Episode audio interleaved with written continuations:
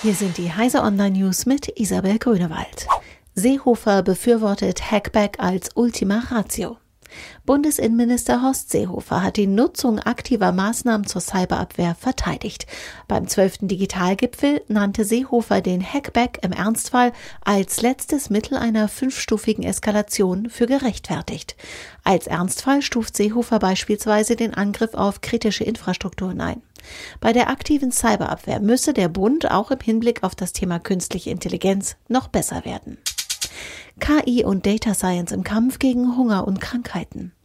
Gemeinsam mit der Initiative UN Global Pulse will das Bundesministerium für wirtschaftliche Zusammenarbeit und Entwicklung eine Diskussion über nationale Strategien künstlicher Intelligenz in afrikanischen Ländern anstoßen.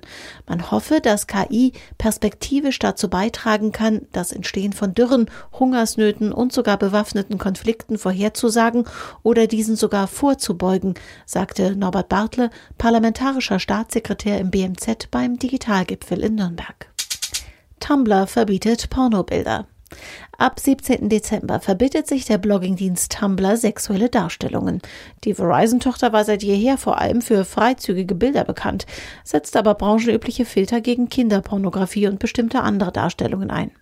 Im November war Tumblr aus Apples App Store geflogen. Der Kinderpornofilter soll nicht alles Material erkannt haben. Mit dem totalen Pornoverbot möchte Tumblr sich nun wieder Zugang zu Apples App Store verschaffen.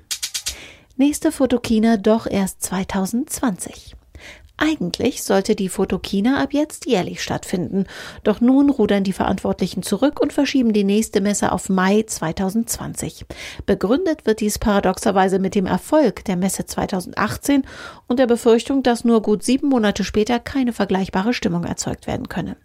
Tatsächlich zeigten sich einige Hersteller während der diesjährigen Veranstaltung gegenüber CT-Fotografie wenig glücklich mit dem geplanten jährlichen Modus und hatten bereits eine Teilnahme für 2019 ausgeschlossen. Diese und alle weiteren aktuellen Nachrichten finden Sie auf heise.de.